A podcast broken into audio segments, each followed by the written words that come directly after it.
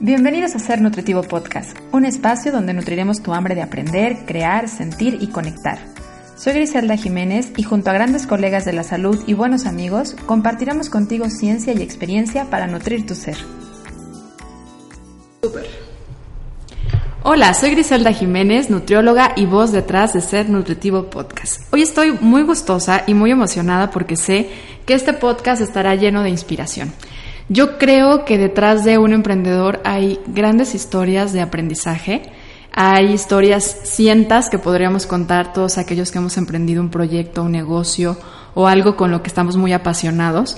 Y son historias que a veces van, obviamente podríamos hablar de pasión, de ilusión, pero también a veces de fracaso, de miedo, de incertidumbres. Hay días realmente hermosos y hay días realmente terroríficos detrás de una persona que emprende. Y la idea de compartir esto es porque a partir de la historia de un emprendedor podemos aprender todos. Yo creo que en estos nueve años que tengo yo emprendiendo puedo describir que para mí emprender es aprender. Es una escuela todos los días. Es una escuela en donde hay exámenes sorpresa a cada rato. No sabes con lo que te vas a topar el siguiente día y las lecciones son muy intensivas.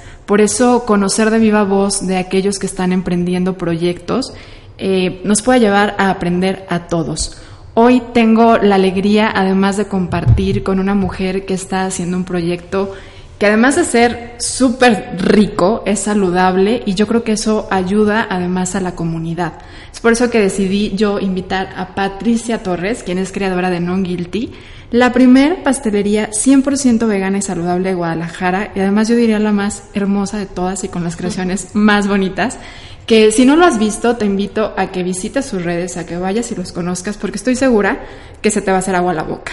O sea, yo te puedo decir que la primera vez que conocí, que vi sus pasteles, lo recuerdo perfecto, fue una imagen que estaba yo viendo en Instagram y las chicas de Shabasanas, mis queridas niñas de Shabasanas, subieron un pastel que si mal no recuerda como de doble piso, doble altura, y arriba tenía una cubierta de chocolate deliciosa y unos Vega Sneakers arriba, que hoy son de mis favoritos. Desde que los ves, te inducen al placer. Y eso es algo bien importante con la comida. La comida, además de ser saludable, debería de ser algo que nos lleve a sentir placer y gusto. Y eso está logrando Patty con sus creaciones ahora en la pastelería.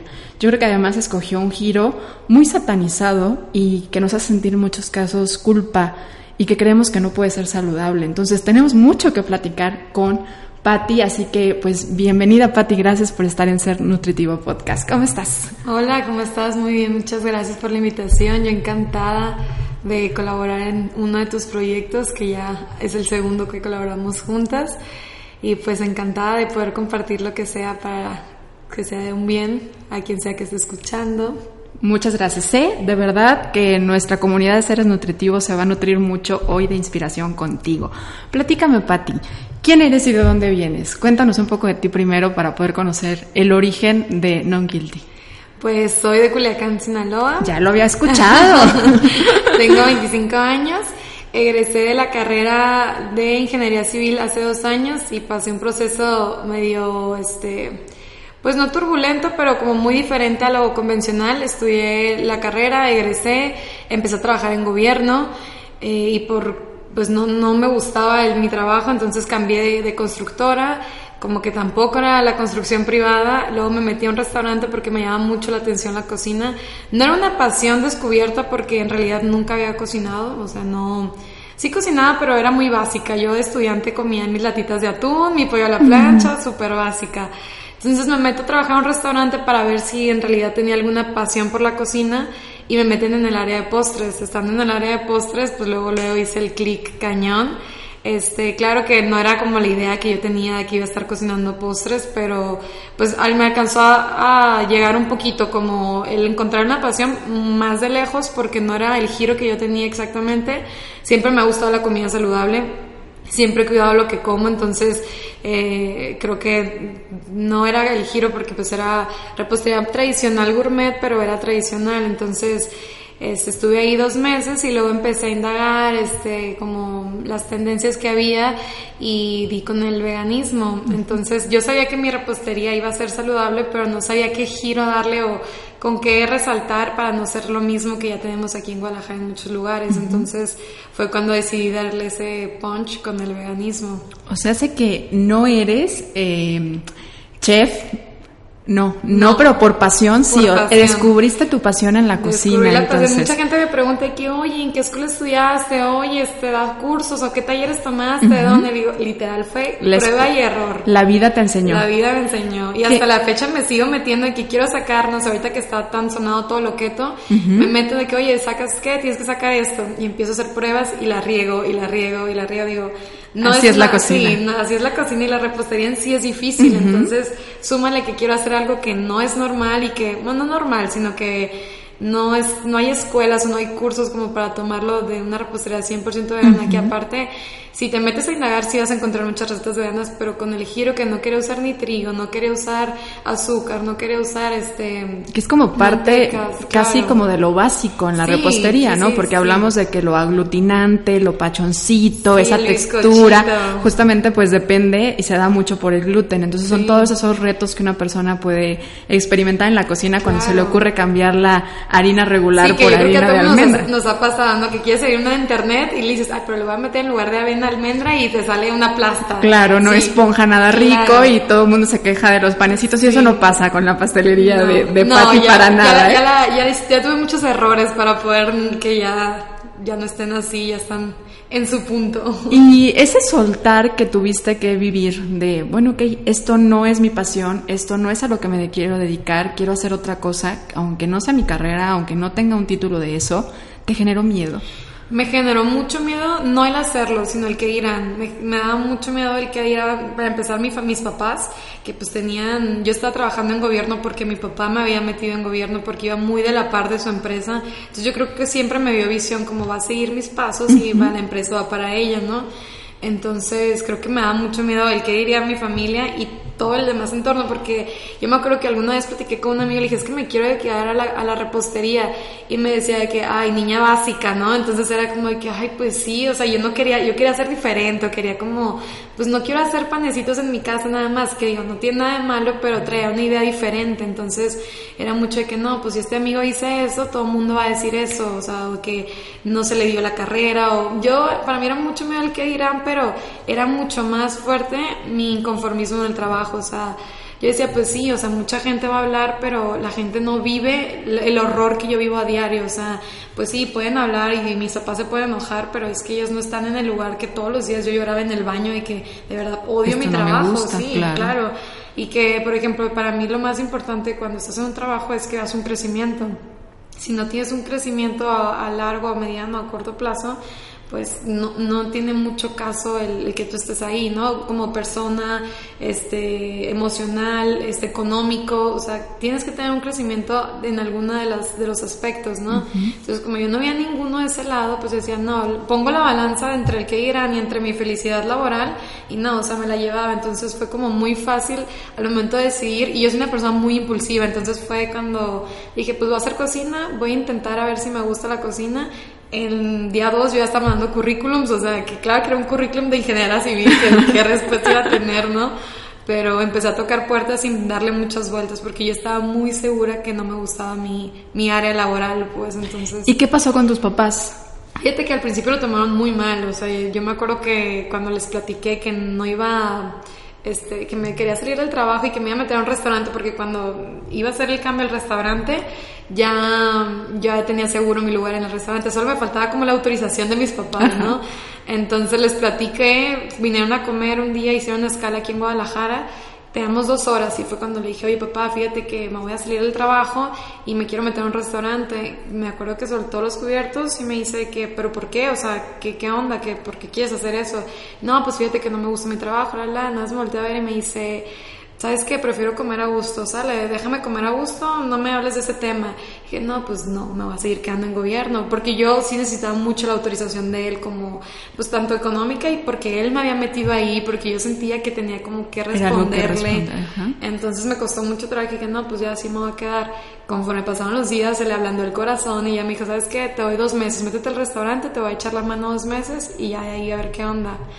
Pero no, al principio cuando empezaba a hacer las pruebas para hacer la repostería, para él era como, estás perdiendo tu tiempo, ¿quién te va a comprar un pastel vegano? O sea, ¿qué es vegano para empezar? ¿no? Porque pues obviamente su generación pues no, sabía ni lo que era vegano.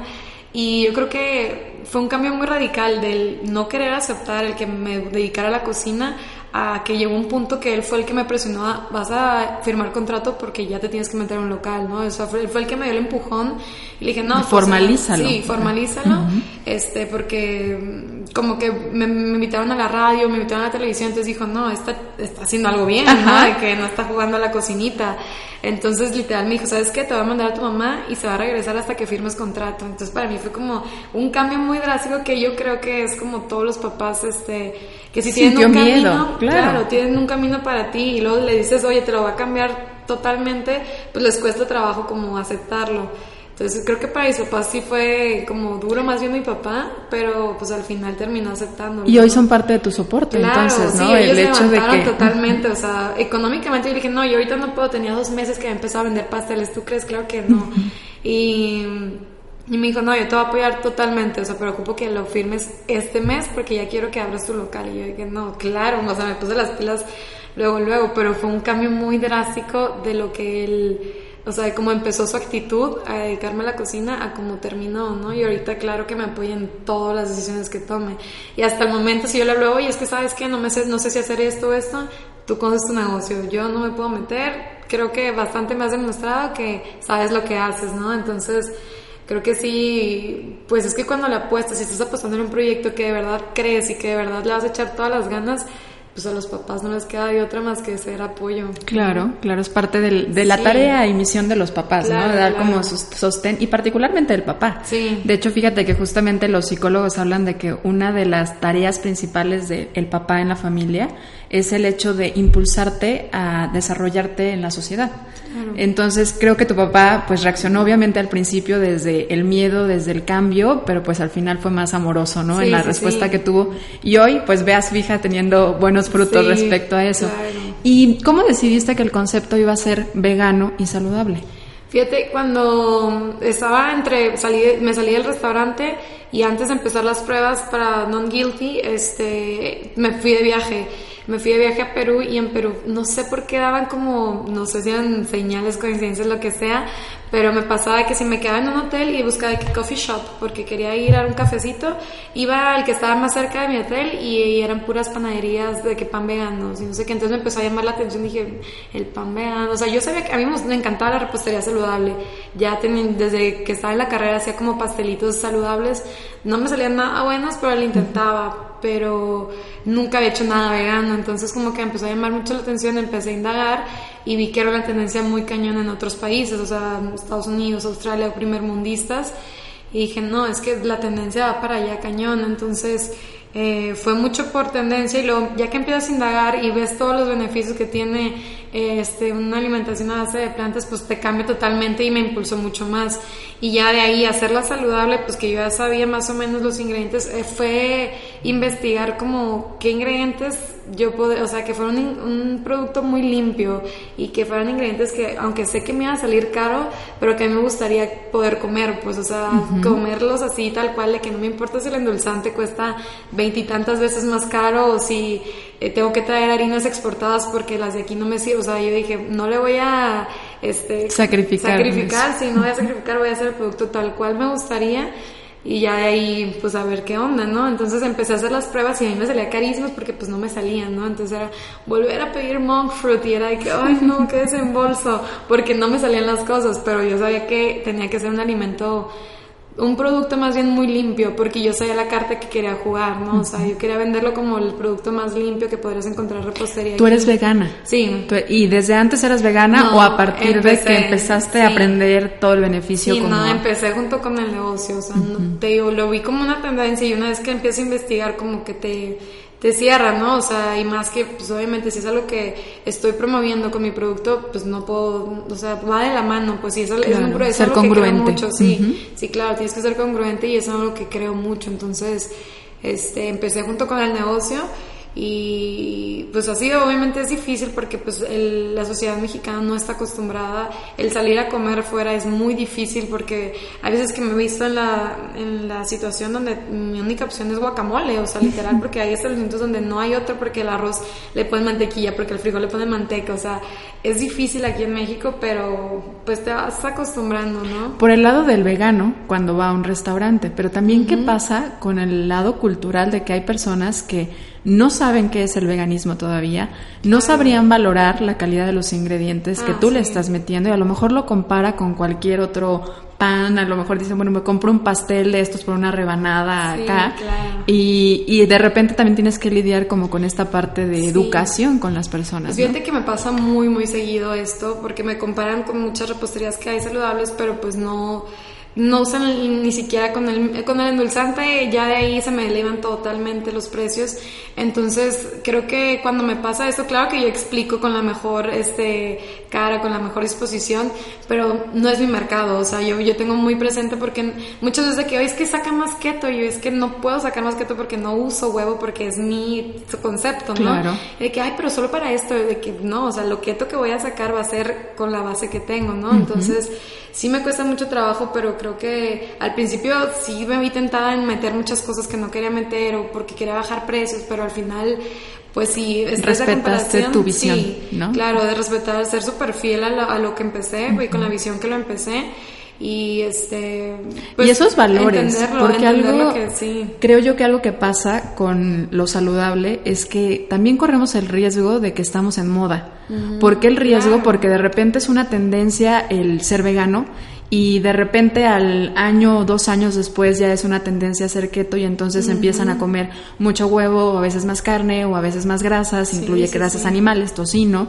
Y entonces pues te dejas llevar por la tendencia únicamente y no empiezas a encontrar como un sostén que te dé en tus valores y en lo que tú realmente quieres promover, entonces de repente es muy fácil que te pierdas en lo que la gente te está pidiendo. Claro, claro, sí, porque la gente te exige y claro que te llegan, todos los comentarios te llegan y se te quedan de que, pues sí es cierto, y si hago esto y hago nada más este, de, divido mi mesa, no sé, la cocina la divido para que sea, ¿sabes? O sea, que empiezas a pensar y luego aterrizar a que no, o sea, por algo tienes un concepto y yo ya estoy, tengo muy claro eso, que si es una persona que llega y que no es que está carísimo, no es que fíjate que en tal lado, no, pues, o sea, claro que con todo el gusto te explico el porqué de todo eso, pero no es mi cliente al final, o sea, el mercado que tengo sí es un poco limitado, pero creo que la gente que de verdad es mi cliente o que regresa es porque sabe apreciar ¿no? el producto. La calidad que hay en el producto. claro. Pero sí es y para ti, ¿qué te inspira a hacer o a levantarte cada día? Porque ser, ser, emprendedor es agotador. O sea, llegas en la noche y llegas realmente muy cansado y dices, me quisiera dormir mañana hasta las 9, 10, 12. Y pues no, al siguiente día tienes que despertar. ¿Qué es lo que te inspira a despertarte al siguiente día? Fíjate que este me tengo mucha visión. Creo que cuando empecé el negocio tenía una visión muy corta, ¿no? Como que era nada más quiero hacer algo que me guste y punto. Y una vez que se empezó a impulsar y que empecé a crecer, eh, es ponerme como metas, ¿no? Todos los días como tener una meta que es que quiero llegar a tanto, es que quiero llegar a tantas personas, es que quiero poder hacer envíos, es que quiero, o sea, como que siempre una meta y tenerlo muy claro que este, si algo yo, que lo dije en un principio, si algo yo peleaba era mucho el crecimiento, ¿no? Que yo no tenía crecimiento en mi trabajo, entonces digo, puedo ser muy concha y quedarme porque pues ya tengo mi negocio, ya está funcionando, me da lo básico, pero pues el chiste no es ese, ¿no? El chiste siempre es como pues crecer. crecer, sí, crecer y también espiritualmente, o sea, yo también me tomo mis días cuando de verdad hay días que tengo muy malos y que no quiero ni pararme en el negocio y es, es válido, ¿no? Que te tomes tus dos, tres días porque los necesites, porque claro que tu cuerpo a veces necesita desconectarse un ratito de todo y es tomarte esos días y volver a empezar. O sea, el chiste no es como clavarte en tus errores o clavarte en tus días malos, porque pues no, no vas a salir de ahí, ¿no? El chiste es como que, ok, ayer tuve un error muy grande o ayer estuvo muy malo el día que no vendí ni un pastel, pero bueno, no pasa nada. Mañana voy a hacer algo diferente, voy a empezar a meterle publicidad a Instagram o voy a llevarle a algún influencer o voy a, como que no clavarte en lo mismo, ¿no? Creo que eso es lo que más me ha servido, el tomarme mis días cuando neta estoy muy mal o, y el tener siempre metas, siempre tengo como una meta y estoy como de que, ok, tengo que hacer eso porque si no nadie lo va a hacer por ti, o sea, y nadie, nadie, nadie lo va a hacer por ti. Y es la, la típica frase, ¿no? De que quieres resultados diferentes, pues tienes que hacer cosas diferentes, ¿no? Entonces, sí lo tengo muy claro y como este proyecto estoy sola yo, ni muchas veces he dicho que quiero un socio que me de repente me eche la mano, ¿no? Pero digo, no, o sea, yo solita y estarte levantando tú solita porque nadie más lo hace por ti. Entonces, pues sí, yo creo que tener metas y cuando tengas días malos tomártelos también es válido, ¿no? la paz mental y volver a empezar, pero con todo el punch. Y hay además dificultades que vas a experimentar y que tienes que aprender de ellas, más que verlas como un fracaso Digo, algo que sucede mucho es que nos han llenado esa cultura de que el fracaso es malo, ¿no? Le tenemos demasiado miedo a fracasar porque creemos que es el final de todo. O sea, fracasaste, ya no hay más, ya no hay detrás de. Y en realidad, en, cada vez que te equivocas, cada vez que sientes que la regaste terrible, que fracasaste, para lo que socialmente es fracasar, hay grandes lecciones de vida detrás de ello. Y hay fracasos mucho más pequeños o errores pequeños y otros mucho más grandes. Para ti, ¿cuál ha sido el fracaso más difícil que has vivido? El fracaso este más difícil, yo creo que lo estoy viviendo actualmente. Administrativamente, claro que cuando empecé tuve un fallo, ¿no? Cuando recién empecé, pero tuvo arreglo porque fue como precios de lanzamiento. No hay problema, solo empezar y hace empecé a tener más equipo en mi cocina, más gente, entonces este pues con no el conocimiento de llevar administrativamente un negocio, pues me empezó como empezaron a salir números rojos y yo llenando de gente, pero pues allá las ventas seguían igual, entonces empezó a hacer eso y ahorita literal estoy en capacitaciones porque pues se me estaba desbalanceando todo, ¿no?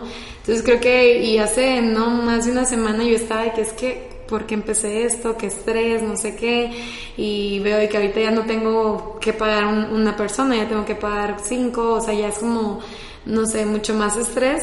Y creo que ahorita es como, me ha costado mucho trabajo actualmente poderme levantar, ¿no? Poderme de que ya ahorita todo lo veo como monetario, de que, ay, no, es que tengo que vender más porque no sé qué, y no era el concepto con el que empecé, yo empecé por pasión, ¿no? Entonces me ha costado mucho trabajo despegar esas dos, ¿no? Como dejar el lado administrativo de un lado y dejar como la pasión por el otro, porque tengo que seguir creativa, porque tengo que seguir sacando cosas nuevas.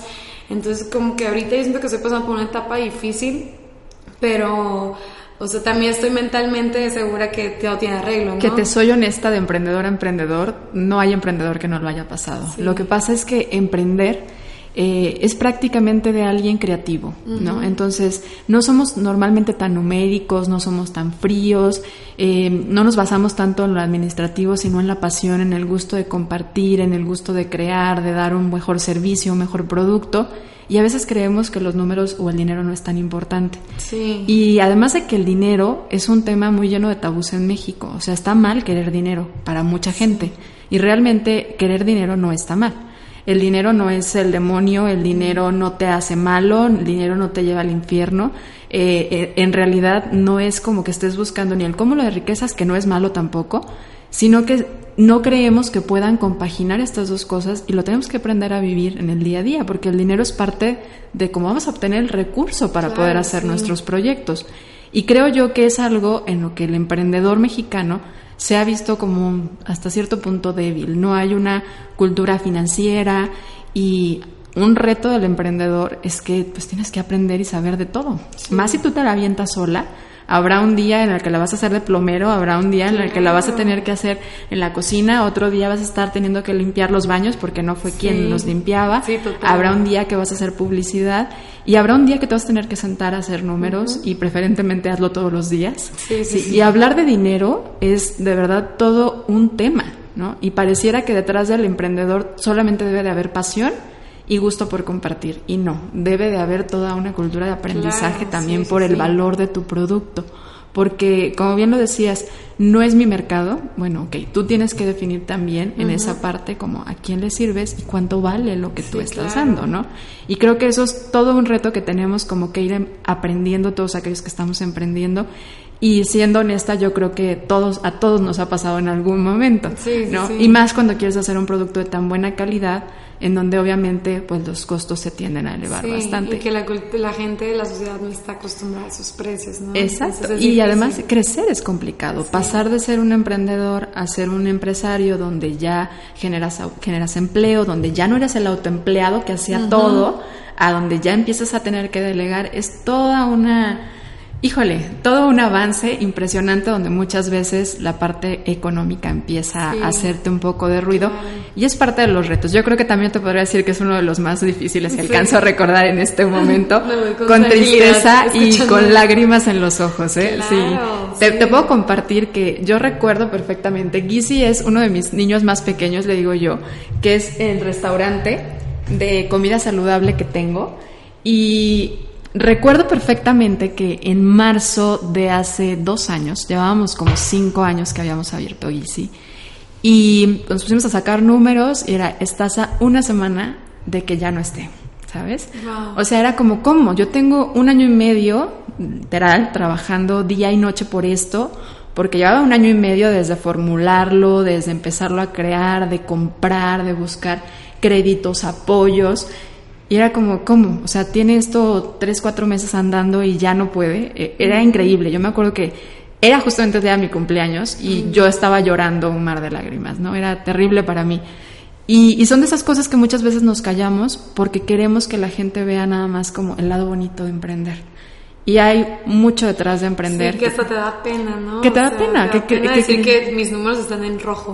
Sí, claro. Y ahí vas a aprender mucho, ¿no? Como de a veces no es vender más, sino vender a un mejor precio. A veces es eh, trabajar el control de calidad. A veces es mejorar el servicio. A veces, por eso tenemos tanto que aprender en la parte de emprender. Y aprender a combinar la pasión con el dinero. Porque no vas a vivir de pasión. ¿no? Tenemos que también aprender de vivir de esa parte económica. Así que sí es un reto eh, y una de las dificultades más comunes de aquel que decide emprender, porque se podría quedar mucha gente como, qué padre, dejó su trabajo, ¿no? No era feliz y lo soltó y luego dice, qué miedo que ahora esté viviendo con ese terror de los números. Es parte del emprender. Sí, claro. El emprender es mucha incertidumbre. La gente a veces ve nada más lo bonito, ¿no? Porque también es lo que queremos que vean nada más. ¿Y cuál ha sido el momento más memorable para ti? El momento más memorable. Ya como dentro de tu proyecto, que wow. Yo creo que fue el primer día que, o sea, yo tuve inauguración con mi familia tres semanas después de que abrí, pero el día que abrí, este, yo me acuerdo que un día antes estaba todo caótico, o sea, yo estaba, yo cocinaba sola, no tenía ni una mano, ni siquiera de limpieza, o sea, imagínate el caos que era. Este, mi mamá se fue a, a ayudarme, unas horas antes de abrir me quedé sin luz en todo el local, entonces no tenía batidora, no tenía microondas, no tenía, no tenía nada, ¿no? Entonces, este, recuerdo mucho cuando empezó, cuando abrí, pues sí, fue gente, pero tranquilo, y hubo un momento que empecé a ver borroso. Te platicaba que yo tengo, duré mucho tiempo como alimentándome mal por el estrés, la, la, se me olvidaba comer. Entonces, pues obviamente ese día no había comido nada, ni siquiera un vaso de agua yo creo que había comido tomado. Y este y me acuerdo mucho que de la nada llegaron como una bola de gente no sé eran como unos 8 o 10 personas. Mi lugar es chico entonces se nota que hay hermoso eh divino vayan desde desde que lo ves desde abajo y dices wow qué bonito lugar y este, me acuerdo que llegaron, yo no conocía a nadie de los que llegaron, y llegó uno y me dijo, me abrazó y me dijo que gracias por lo que haces, neta, gracias por lo que haces, no sabes lo que yo he batallado, era una chava que lleva una alimentación vegana, y este, que creo que aparte tiene diabetes, algo así, entonces me abrazó y me dijo de que gracias por lo que haces, de verdad no te lo que esperaba para que abrieras, no sé qué, y ya me había comprado ya varias veces en mi casa, pero no lo ubicaba y no sabía el por qué, ¿no? entonces me abrazó y fue como que, ok, esto tiene un porqué, ¿no? O sea, creo que eso fue uno de, los, momentos más marcados que me quedan porque yo te digo, ese día estaba al borde del desmayo, estaba bien cansada, no tenía idea de cuánto se había vendido, ni yo no tenía idea de nada porque contraté una chavita que espero que no haya metido mano de nada, pero yo no tenía control de nada el primer día, ¿no? Entonces yo estaba toda cansada, desilusionada porque pues también como que no habían salido los pasteles como estéticamente a mí me gustaban y llegó esta chava como que me abrazó y fue como si me diera un abrazo a mi mamá todo cálido, ¿no? Fue como que me dijo yo de que, ay, wow, no sabes lo que eso hizo en mí, ¿no?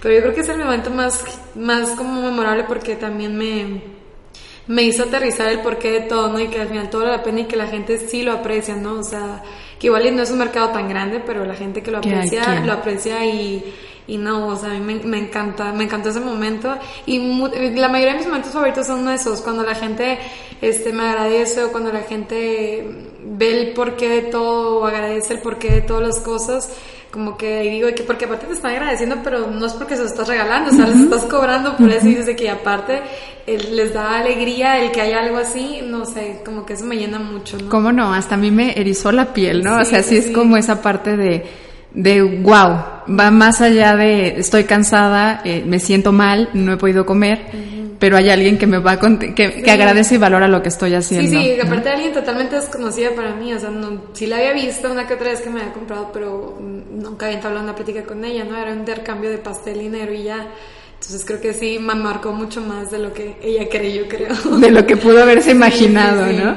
¿Y hay alguna herramienta o hay algún libro que tú hayas leído o algo que escuches constantemente que tú puedas decir, es que esto para mí ha sido como muy útil, que quieras compartirle para todos aquellos que estén buscando eh, inspiración para poder emprender?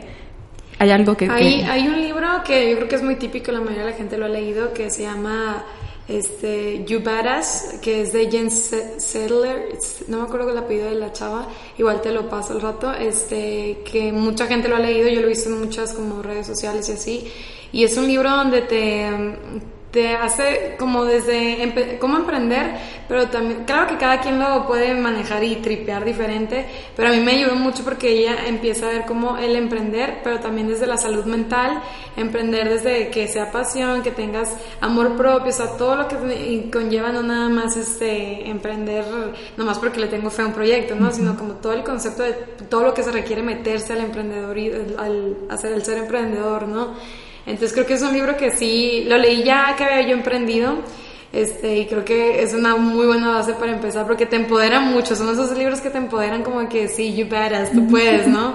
Este, yo creo que eso y también el escuchar, yo escucho muchos podcasts motivacionales este, también eso me levanta. Yo creo que es echarte la mano, indagar, ¿no? Porque también te pueden gustar unos, no te pueden gustar otros, pero si neta tienes las ganas, búscale, o sea, y vas a encontrar y vas a toparte con este podcast y luego vas a decir que, ok, voy a buscar otro podcast porque también me motive y, así te vas yendo. Entonces, creo que cuando tienes las ganas le buscas por dónde y haces que cuando escuchas historias tipo, no sé, la historia que yo cuento de que no me gusta mi trabajo y terminé haciendo esto, intentas como adaptarlo, ¿no? De que, ay, pues, o sea, así se puede, ¿no? Entonces, creo que es como buscar inspiración, buscar motivación y también tener como la mente bien trabajada a que todo se puede, o sea, en realidad es, o sea, un sueño no es como tu plan B, ¿no? Tiene que ser tu plan A siempre, entonces, este, pues no sé, creo que busca motivación.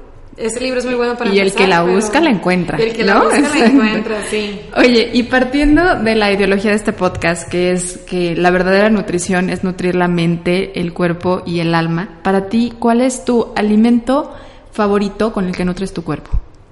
Ok, alimento, alimento, alimento. Este, comida. Sí, comida, comida, sí. Pues este. los pasteles. Los pasteles. No, fíjate que soy cero postrera, ¿eh? casi no postres, sí. Este, alimento favorito, a mí me encantan los pokeballs, son mi. Sí, a mí el poner toda la mezcla que haya de todo un poco me fascina. Y creo que aquí tengo a la jara que son un boom, están al 100. ¿Y cuál es la forma favorita con la que nutres tu mente? Yo todas las semanas voy a terapia. Terapia, sí, sí, empecé a base de mi negocio, literal. Siempre había de repente cuando cortas con el novio vas a terapia corriendo, ¿no? Y eso es típica, pero cuando en realidad me empezaba a quitar el sueño el que me dormía estresada, ¿no? Que me dormía y que hoy no fui tan productiva y otra vez me levantaba y como que estaba haciéndome mucho daño que ya ni descansaba, me ponía mis aceites porque para mí era mi parte de llegar a la casa es quitarme zapatos, me quito mi maquillaje, suelto, me pongo aceites, me pongo cremas, me encanta a mí todo eso, pero llegó un punto donde ya ni siquiera los quería hacer, este, ya llegaba como frustrada, entonces empecé a ir a terapia por toda la tensión, ¿no? Que iba cargando presión que sentía de que le tengo que pagar a mi papá, ¿no? De que tengo que pagar mis deudas, tengo que ir y no veo y como que todo eso me empezó a quitar mucha paz mental porque normalmente yo la identifico muy rápido. Cuando no tengo paz mental la identifico y de que, ok, ¿cómo se soluciona? Y para mí la solución es ir a terapia. O sea, ahí descargo todas las semanas todo el porqué, ¿no? la psicóloga se queda con ellas. Mi psicóloga. ¿Y cuál es tu forma favorita de nutrir tu alma? Mi forma favorita de nutrir mi alma, este, yo creo que Me gusta, me gusta mucho correr, me gusta mucho correr, pero yo nunca corro con música tronada, ni reggaetón, ni nada. Yo corro con podcast literal. Este, me gusta correr, mm, me gusta mucho manejar y ahí sí cuando voy manejando casi siempre escucho música que traiga como mi mood. Y yo creo que son esas cosas. Me gusta mucho el tiempo sola, o sea, yo disfruto mucho estar sola. Hace poquito me fui de viaje sola por primera vez. Es una delicia. sí. Entonces yo creo que el, la, manera donde yo más me siento en paz cuando estoy sola, ya sea escuchando podcast, corriendo, manejando, yo disfruto mucho estar sola y pensar como pero no ya no cuando estoy de que sola sola pienso mucho en mí o sea mucho más allá del negocio. Ya cuando no está en mis manos nada trato de pensar como más en mí porque creo mucho que va de la mano que yo no podría crecer si no estoy bien mentalmente si no tengo paz mental si este, tengo problemas en mi casa, o sea, claro que todo el mundo los tiene, pero cuando los, ah, cuando los llevas y tocas puertas para que te ayuden, como en ese caso que yo sentía que terapia era necesaria, este, empiezas a valorar un poquito más tu paz mental. Entonces, yo siempre me gusta, me gusta mucho tomar el tiempo para estar sola y creo que eso es como que... Es como te conectas contigo, ¿no? Fíjate que estoy, estamos Estamos porque es mi novio y yo quien estamos leyendo este libro recientemente que se llama El Club de las 5 de la mañana y, ahorita que lo dices, se me, se me hizo como muy importante porque dice, hay una frase ahí que dice como de, ok, si tú quieres lograr lo que quieras lograr, necesitas algo muy importante, que es no morirte, ¿no? Desde bajo siendo alimento de los bichos, no vas a poder hacer nada. Entonces, cuidarte. Porque si hay algo que vas a poder hacer es si te tienes tú, si no, no vas a poder hacer nada. Entonces necesitas cuidarte a ti, trabajar en ti para encontrar cuál es tu pasión, para encontrar qué es lo que quieres hacer todos los días, porque el trabajo es dignificante. El trabajo realmente, hay una frase en la Biblia que a mí me encanta, que dice, el hombre está hecho para trabajar como el ave para volar. Aunque nos han enseñado que el trabajo es trabajo y es difícil y es incómodo y querer que llegue el fin de semana para descansar o querer que lleguen las vacaciones y estar esperando a eso como porque ahí está la vida. No, en realidad parte del día a día, ahí está tu vida, ¿no? Sí, claro. Y es tu trabajo, entonces... no tienen que ser dos días a la semana porque es tu fin, ¿no? No, o sea, debería de ser que sea algo que te gusta todos los días, entonces ahí está parte de lo que tú le vas a dar al mundo. Por eso hay que hacer de nuestra pasión nuestro trabajo y si no tu trabajo con pasión. ¿no? Sí, yo me acuerdo que cuando antes de salirme al trabajo, que no tenían una pasión clara, porque claro que hay muchas personas que no nacen queriendo saber qué quieren estudiar, ¿no? Que era mi caso, o sea, yo elegí la carrera que elegí por cosas, no sé, por, no tengo ni una razón por la que la elegí, pero no era pasión. Y me acuerdo que yo envidiaba mucho a la gente que, que decía que, ay, es que eh, trabaja haciendo lo que amas y no trabajarás ningún día. Y yo, qué malditos, ¿cómo tienen eso? ¿no? que ¿Cómo lo lograron? Pero en realidad no es tan difícil, es literal escucharte. me acuerdo que yo me tuve que analizar de que, a ver, ¿en qué gasto mi tiempo libre? De que no, pues veo muchos videos en Pinterest de cómo hacer pasteles. Entonces, literal, te vas conociendo, ¿no? y como dices, de que es escucharte y ponerte atención. Porque no es nada del otro mundo hacer, trabajar en algo que te gusta, simplemente es buscarle y también echarle ganas, ¿no? y, ver lo que la gente le gusta de ti, ¿no? O sea, si tú ves que alguien te dice, oye, Pati, hazme un pastel, o sea, eres buena, la gente lo reconoce, te está buscando por eso. O sea, si estás en búsqueda de una pasión nueva en qué trabajar, de verdad yo creo que este episodio te pudo haber servido bastante de inspiración y te agradezco muchísimo, Patti, por haber estado con nosotros, por abrirte, por compartirte. Realmente te deseamos y estoy segura, yo te auguro todo el éxito del mundo y sabes que siempre estaré allá atrás para apoyarte y aplaudirte cada logro porque soy además de fan consumidora activa de, sus, de su pastelería y quienes no lo han probado, de verdad, háganlo. Cuéntanos en dónde te localizan, cómo pueden encontrarte, cómo pueden ver esas delicias de las que yo les estoy hablando para que me crean totalmente. Sí, en Facebook estamos como Non Guilty Bakery, Instagram nonguilty.mx y este tenemos la única sucursal en Novelista 5561 en Colonia Jardines Vallarta, en Guadalajara. Vayan, de verdad, no van a salir sin un pastel, pero lo más padre es que va a ser totalmente sin culpa, ¿ok? No hay por qué sentir culpa cuando uno se come una de esas delicias. Yo creo que nunca hay que sentir culpa con la comida, pero mucho menos con eso, ¿no? Es totalmente libre de culpa porque no hay ningún alimento de origen animal en él y porque por supuesto es totalmente saludable para ti. Te agradezco mucho, Patti, muchas gracias por haber estado en Ser Nutritivo Podcast. Nos vemos el próximo jueves. Gracias.